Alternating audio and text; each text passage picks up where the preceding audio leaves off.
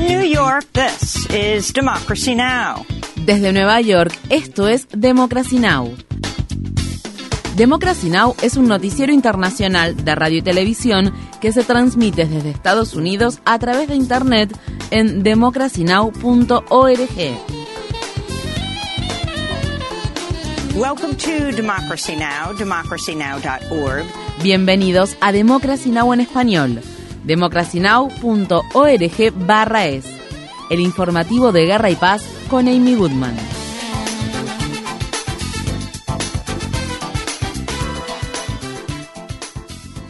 Sudáfrica ha instado a la Corte Internacional de Justicia a tomar medidas si Israel lleva a cabo su planeada invasión terrestre de Rafah, donde más de un millón de gazatíes desplazados han buscado refugio. El gobierno sudafricano dijo en un comunicado que le preocupa que las acciones de Israel en Rafah provoquen más muertes, daños y destrucción a gran escala y violen las disposiciones de la Convención sobre el Genocidio. En enero, la Corte Internacional de Justicia ordenó a Israel tomar medidas para impedir un genocidio en Gaza. El secretario general adjunto de Asuntos Humanitarios de la ONU advirtió el martes que una campaña militar en Rafah podría provocar una matanza en Gaza. En una entrevista con la agencia de noticias Reuters, el fiscal jefe de la Corte Penal Internacional, Karim Khan, habló sobre la situación en Rafah.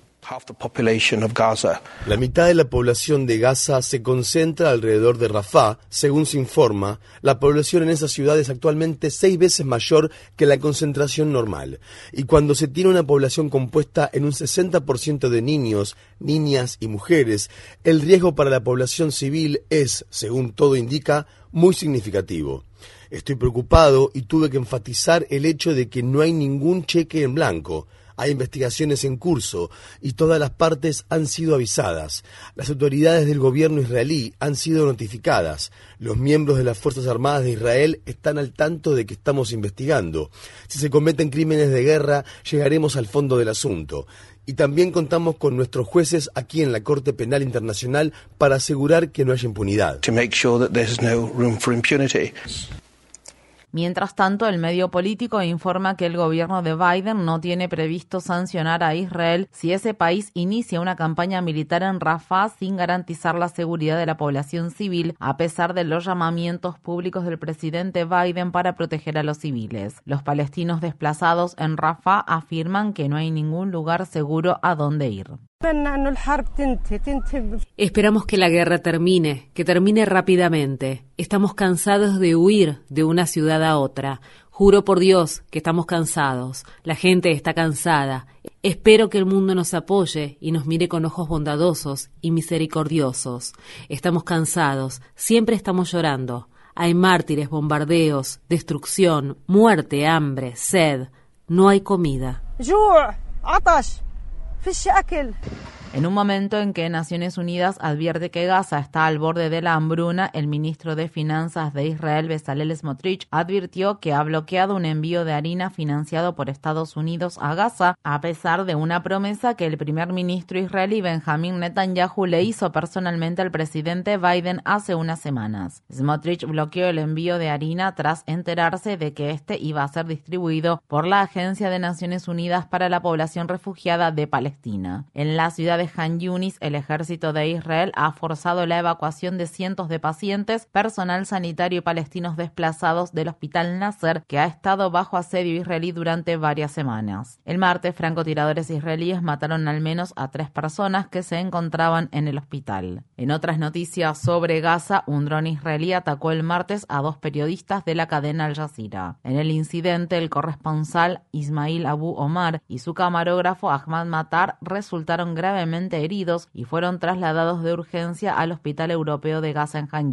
El personal médico tuvo que amputarle la pierna derecha a Abu Omar. El periodista también sufrió una fuerte hemorragia y todavía tiene trozos de metralla en la cabeza y el pecho. Los periodistas de Al Jazeera resultaron heridos mientras informaban sobre los palestinos desplazados en la región de Rafah. La cadena acusó a Israel de atacar de forma deliberada a los periodistas. Según las autoridades palestinas, al menos 126 periodistas han muerto en Gaza desde el 7 de octubre. El martes, el secretario general de la ONU, Antonio Guterres, condenó el asesinato de trabajadores de los medios en el enclave palestino. Estoy sumamente preocupado por el número de periodistas que han muerto en este conflicto. La libertad de prensa es una condición fundamental para que la gente pueda saber lo que realmente sucede en cualquier parte del mundo. El Departamento de Estado de Estados Unidos confirmó que un adolescente palestino-estadounidense de 17 años con ciudadanía de Estados Unidos fue asesinado a tiros el sábado en la localidad de Bidú en los territorios ocupados de Cisjordania. Según la Organización Defensa de Niñas y Niños Internacional, militares israelíes dispararon a la cabeza de Mohammad Ahmed Mohammad Kdur mientras este estaba sentado en un automóvil con un familiar en una zona boscosa donde los residentes locales suelen recoger setas y salvia. Mohammad cursaba el último año de la escuela secundaria. Desde el 7 de octubre, militares y colonos israelíes han matado a 98 niños y niñas palestinos en los territorios ocupados de Cisjordania. Otro ciudadano estadounidense de origen palestino, Taufik Hafez Taufik Ahak, también de 17 años, fue asesinado a tiros el mes pasado. En la zona ocupada por Israel de Jerusalén Oriental, las Fuerzas Armadas israelíes allanaron y demolieron la casa de Fakri Abu Diab, un destacado líder comunitario que ha luchado durante varios años contra los intentos de desalojo de los palestinos que viven en el barrio de Silwan. La cadena Al Jazeera informa que Israel ha intentado durante mucho tiempo expulsar a 130 familias palestinas con el fin de abrir espacio para la construcción de un parque temático bíblico. La cadena Al Jazeera informa que la abogada palestina de derechos humanos Diala Ayesh ha pasado casi un mes en prisión sin ninguna imputación de cargos en su contra. La abogada fue detenida el 17 de enero en un control de seguridad israelí. Antes de su arresto, Ayesh había ayudado a formar un nuevo colectivo de abogadas para trabajar en los casos de un número sin precedentes de palestinos que han sido encarcelados en Cisjordania y Jerusalén tras el ataque que jamás llevó a cabo en Israel el 7 de octubre.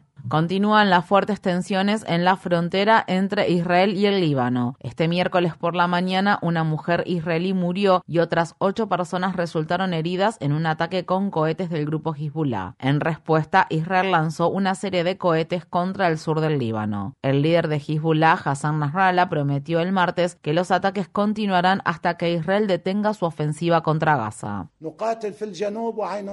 Estamos luchando en el sur del Líbano con la vista puesta en Gaza. Cuando cese la ofensiva contra Gaza y cuando se terminen los disparos en Gaza, nosotros dejaremos de lanzar disparos en el sur.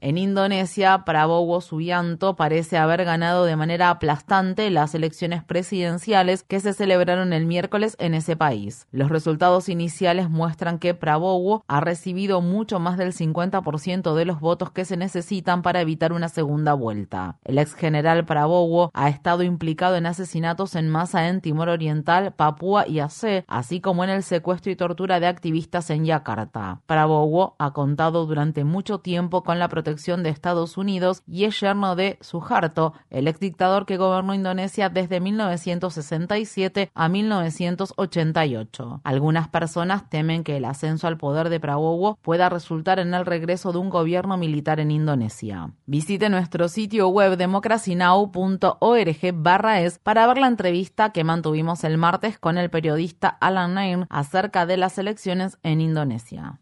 Los republicanos de la Cámara de Representantes de Estados Unidos votaron a favor de iniciar un proceso de destitución contra el secretario de Seguridad Nacional del país, Alejandro Mayorkas. Es la primera vez en la historia de Estados Unidos que se somete a un miembro en ejercicio del gabinete a un proceso de destitución. La votación contó con 214 votos a favor y 213 en contra. Los republicanos han acusado a Mayorkas de no hacer cumplir las leyes de inmigración en la frontera entre Estados Unidos y México. Tras la votación, el presidente Biden emitió una declaración que dice en parte, la historia no mirará con beneplácito a los republicanos de la Cámara de Representantes por su descarado acto inconstitucional de partidismo en contra de un honorable servidor público con el fin de llevar a cabo juegos políticos mezquinos. Tres congresistas republicanos votaron en contra de iniciar un proceso de destitución contra Mallorcas. El congresista del estado de Wisconsin, Mike Gallagher, quien acaba de anunciar que no buscará su reelección, advirtió que la votación sentará un nuevo y peligroso precedente que será utilizado como un arma política contra futuros gobiernos republicanos. Se anticipa que el Senado de Estados Unidos, controlado por los demócratas, rechazará los cargos contra Mallorcas, lo que le permitirá a este permanecer en el cargo. En 1876, la Cámara Baja estadounidense votó a favor de iniciar un proceso de destitución contra el secretario de guerra de ese entonces, William Belknap, quien renunció a su cargo poco antes de que se iniciara la votación. El ex congresista demócrata de Nueva York, Tom Suozzi, ganó el martes unas elecciones especiales que se celebraron para elegir quién ocupará el escaño vacante que dejó el desacreditado congresista republicano George Santos. Suozzi obtuvo casi el 54% de los votos y derrotó así a Masi Pilip, una legisladora del condado de Naso que nació en Etiopía y que sirvió en las Fuerzas Armadas israelíes. Un grupo de manifestantes a favor de los derechos del pueblo palestino interrumpió el discurso de victoria de Suosi. Está apoyando el genocidio. Deje de apoyar el genocidio. Usted apoya el genocidio. Alto el fuego ya. La victoria de Tom Suozzi deja al Partido Republicano con una estrecha ventaja de 219 a 213 sobre los demócratas en la Cámara de Representantes de Estados Unidos. El presidente Biden instó al presidente de la Cámara de Representantes de Estados Unidos, el republicano Mike Johnson, a que permita que dicha Cámara vote acerca del paquete de ayuda internacional de 95 mil millones de dólares que el Senado aprobó el martes. El proyecto de ley asigna 60 mil millones de dólares en ayuda militar para Ucrania, 14 mil millones de dólares para Israel y 5 mil millones de dólares para países aliados de Estados Unidos en el Pacífico, incluido Taiwán. Asimismo, la legislación legislación también suprime la financiación estadounidense para la Agencia de Naciones Unidas para la Población Refugiada de Palestina. El Senado de Estados Unidos aprobó la medida por 70 votos a favor y 29 en contra. Un total de 22 senadores republicanos votaron a favor. Tres miembros del bloque demócrata del Congreso, Bernie Sanders, Peter Welch y Jeff Merkley, votaron en contra. La votación del Senado se produjo pocas horas después de que el alto representante de la Unión Europea para su Asuntos Exteriores y Política de Seguridad, Joseph Borrell, instara a Estados Unidos y otros países a dejar de suministrar armas a Israel. ¿Cuántas veces han oído a los más destacados líderes y primeros ministros decir que se están matando a demasiadas personas? El presidente Biden dijo que esto es demasiado, en términos generales, que no es proporcional. Bueno, si creen que se están matando demasiadas personas, tal vez se debería proporcionar menos armas para evitar que se mate a tanta gente. El presidente de Estados Unidos, Joe Biden, criticó a Donald Trump por alentar a Rusia a atacar a los países aliados de la OTAN que no asignan lo suficiente en gasto militar.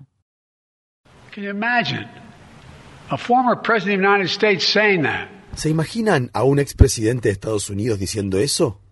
El mundo entero lo ha oído, y lo que es peor es que lo dice en serio. Ningún otro presidente en nuestra historia se ha inclinado jamás ante un dictador ruso. Lo diré de la manera más clara posible. Yo nunca lo haré. Por el amor de Dios, eso es estúpido, es vergonzoso, es peligroso, es antiestadounidense. La ONU ha advertido sobre la escalada de tensiones en Senegal a medida que el gobierno de ese país intensifica su represión contra los manifestantes que han salido a las calles desde la semana pasada para protestar contra la decisión del presidente Macky Sall de aplazar las elecciones que estaban previstas para febrero. El gobierno de Sall volvió a cortar el acceso a Internet móvil y prohibió una gran movilización que se iba a realizar el martes. Mientras tanto, Amnistía Internacional informó que las fuerzas de seguridad senegalesas mataron recientemente a al menos tres manifestantes, incluido un adolescente de 16 años en la capital del país, Dakar. El ejército de Etiopía mató al menos a 45 personas el mes pasado mientras realizaban una serie de incursiones casa por casa en lo que se ha descrito como uno de los peores actos recientes de violencia en la región de Amhara. Así lo afirman activistas en defensa de los derechos humanos quienes dijeron que las fuerzas gubernamentales etíopes acusaron a los civiles de apoyar al grupo armado Fano. Según testigos, entre las personas baleadas se encontraba una mujer embarazada. Las ejecuciones extra extrajudiciales en la localidad de Merawi se producen después de meses de violencia entre el grupo Fano y las Fuerzas Armadas etíopes que habían luchado conjuntamente contra el Frente de Liberación Popular de Tigray hasta que ese conflicto terminó en noviembre de 2022. Los detalles de la masacre que se produjo en enero recién se conocieron en los últimos días debido a un apagón de Internet que duró varios meses en la mayor parte de Amhara. La Comisión de Derechos Humanos de Etiopía afirmó que el número real de muertes podría ser mayor. En Estados Unidos, las autoridades del estado de Texas afirman que la mujer que el domingo abrió fuego en una mega iglesia de la ciudad de Houston había comprado en diciembre de manera legal un rifle del tipo AR-15 a pesar de tener antecedentes penales y de enfermedades mentales. La policía identificó a la atacante como Genesis Yvonne Moreno, quien fue abatida por agentes de policía fuera de servicio que trabajaban en el interior de la iglesia del pastor cristiano Joel Austin. Otras dos personas resultaron heridas en el incidente, incluido el hijo de siete años de la atacante, a quien los guardias le dispararon en la cabeza. El niño se encuentra en estado crítico. En noticias de salud, el periódico The Washington Post informa que los Centros para el Control y la Prevención de Enfermedades de Estados Unidos están considerando la posibilidad de flexibilizar sus pautas sobre los aislamientos en caso de contagios de la COVID-19. Actualmente, la Agencia de Salud Pública recomienda a las personas que dan positivo por coronavirus que se queden en sus casas y no vayan al trabajo ni a los centros educativos durante cinco días. Según las pautas propuestas, las personas no tendrán que aislarse si tienen síntomas leves y no han tenido fiebre durante 24 horas. Los estados de California y Oregon ya han dejado de establecer tiempos de aislamiento específicos. En noticias de los medios, la empresa matriz de la cadena CBS Paramount Global anunció que planea despedir a 800 trabajadores, incluidos 20 empleados de CBS News. El anuncio se produjo apenas dos días después de que la transmisión del Super Bowl por parte de CBS se convirtiera en uno de los eventos televisivos más rentables y vistos de la historia de Estados Unidos. Infórmate bien. Visita nuestra página web democracynow.org/es. Síguenos por las redes sociales de Facebook, Twitter, YouTube y SoundCloud por Democracy Now! es.